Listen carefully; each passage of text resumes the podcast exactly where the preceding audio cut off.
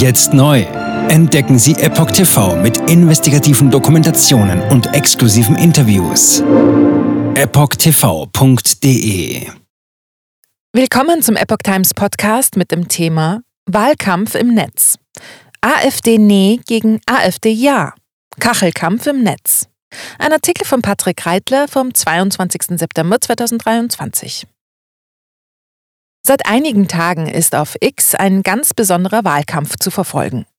Der von Gewerkschaftsfunktionären gegründete Verein Demokult will hessischen Wechselwählern vor der Landtagswahl die AfD ausreden.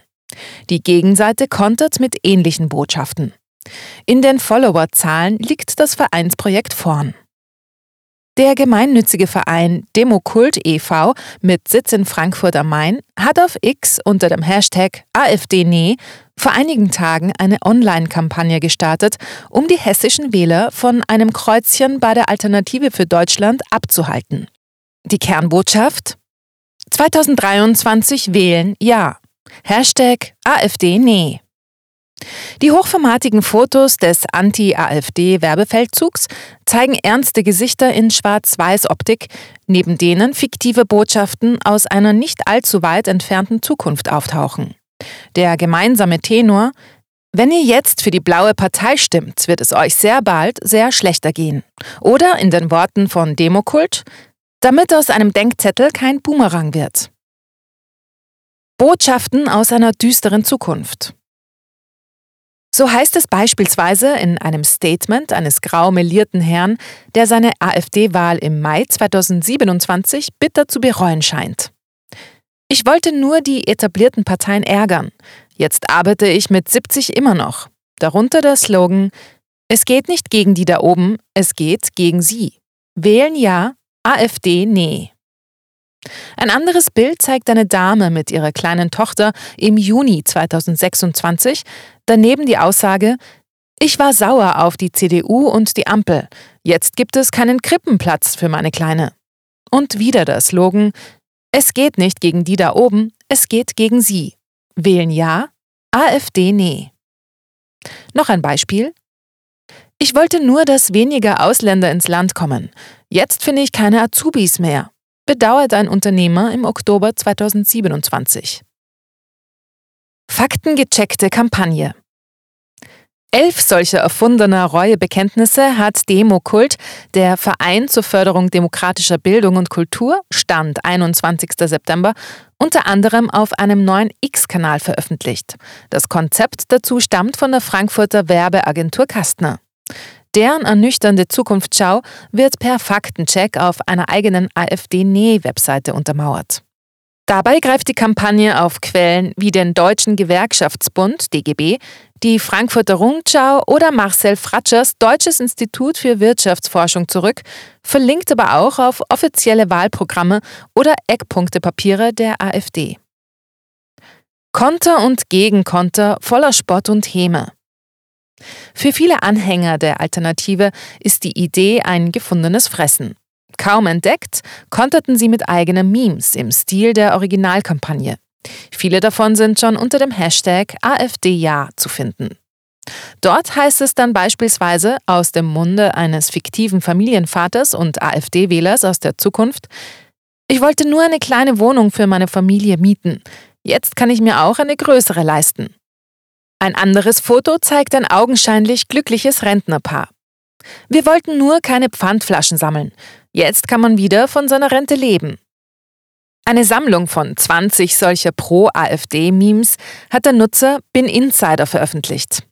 Besonders beliebt sind im X-Space auch mehr oder weniger humorvolle Zukunftsdarstellungen mit Prominenten oder Politikern.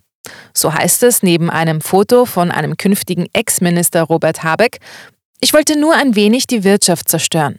Jetzt schreibe ich wieder Kinderbücher.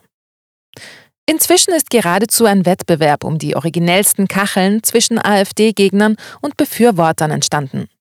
Ich wollte nur mal dicke Hose in der Politik spielen. Jetzt streiche ich wieder Wände und zwar in der JVA Cottbus. Steht in einem Porträt mit AfD-Co-Parteisprecher Tino Kruppalla, der als Ossi und Aushilfsclown 2028 tituliert wird.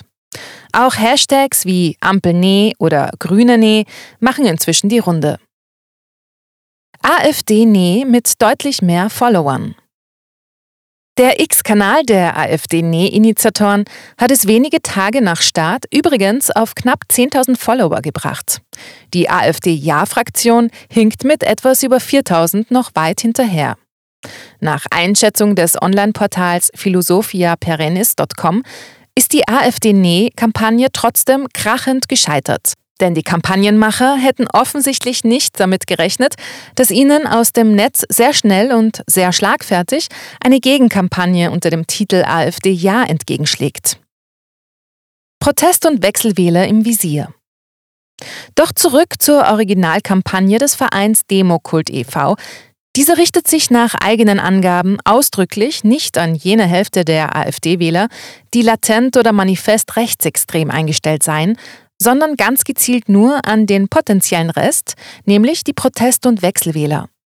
Eben diese Zielgruppe gelte es via Facebook und Instagram per Bezahlwerbung zu erreichen. Und genau dafür bittet der Verein um Geldspenden. Der Frage, ob Demokult e.V. mit diesem Versuch der Wählerbeeinflussung zugleich seinen Status als gemeinnützig anerkannter, steuerbegünstigter Verein aufs Spiel setzt, ist das Online-Portal Apollo News nachgegangen. Mit dem Verlust der Gemeinnützigkeit würde automatisch die Befreiung von Körperschaft und Gewerbesteuer und das Recht zur Entgegennahme abzugsfähiger Spenden für den Verein wegfallen. Gemeinnützigkeit in Frage gestellt.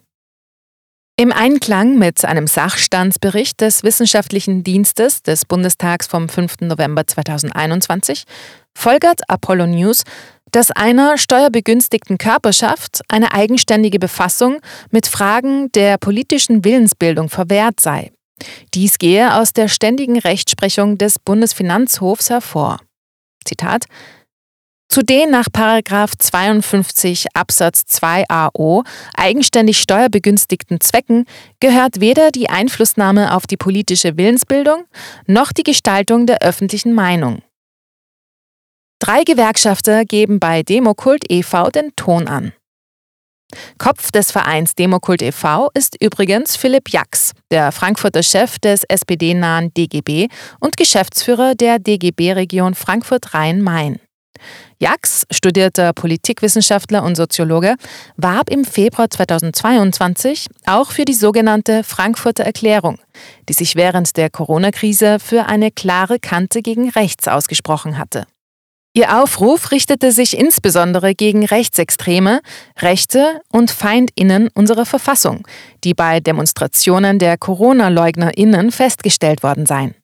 Nach einem Bericht der Frankfurter Neuen Presse hatte Jax einige Jahre zuvor in Wiesbaden auch einen No-Pegida-Spaziergang mit rund 10.000 Teilnehmern organisiert. Auch die beiden stellvertretenden Vorsitzenden des Vereins Demokult sind Gewerkschaftsfunktionäre. Michael Erhardt ist erster Bevollmächtigter und Kassierer der IG Metall Frankfurt. Alexander Klein arbeitet als Geschäftsführer des Verdi-Bezirks Frankfurt am Main und Region. 8. Oktober Landtagswahl in Hessen. In Hessen wird am 8. Oktober ein neuer Landtag gewählt. Die AfD steht einer Umfrage des Instituts Wahlkreisprognose vom 15. September zufolge bei 17,5 Prozent, knapp vor den Grünen 17 Prozent, aber deutlich hinter CDU 30 Prozent und SPD 20 Prozent. Für die SPD geht Bundesinnenministerin Nancy Faeser ins Rennen. Im August hatte die Antifa in Hessen Privatadressen von AfD-Kandidaten im Netz veröffentlicht und ihre Mitglieder aufgefordert, der Partei auf militante Weise zu begegnen und ihr das Leben zur Hölle zu machen. Jetzt neu. Entdecken Sie Epoch TV mit investigativen Dokumentationen und exklusiven Interviews. Noch heute kostenfrei anmelden und völlig unverbindlich testen. Sehen Sie jetzt gratis den weltweit ersten Dokumentarfilm zur ESG-Bewegung Der Schattenstaat. Wer hat die Kontrolle? Eine originale Epoch Times Produktion. Besuchen Sie uns auf epochtv.de. Politiker machen Gesetze, CEOs machen Gewinne. Doch das ändert sich jetzt alles. Die Zukunft passiert nicht einfach so. Die Zukunft wird von uns gestaltet, durch eine mächtige Gemeinschaft wie Sie hier in diesem Raum. Wir haben die Mittel, um den Zustand der Welt zu verbessern. Es gibt eine wachsende Bewegung, die Unternehmen, Regierungen und globale Institutionen zusammenbringen will. Ihr Ziel ist es, sich mit Themen wie Klimawandel, Rassismus, Ungleichheit und Waffenkontrolle zu befassen. Diese Bewegung nennt sich ESG. Wie funktioniert sie? Und wie wird sie unser Leben verändern? Bändigen wir die Wall Street nach unserem Willen? Oder sind wir diejenigen, die manipuliert werden? Man muss Verhalten erzwingen. Und bei BlackRock erzwingen wir Verhalten.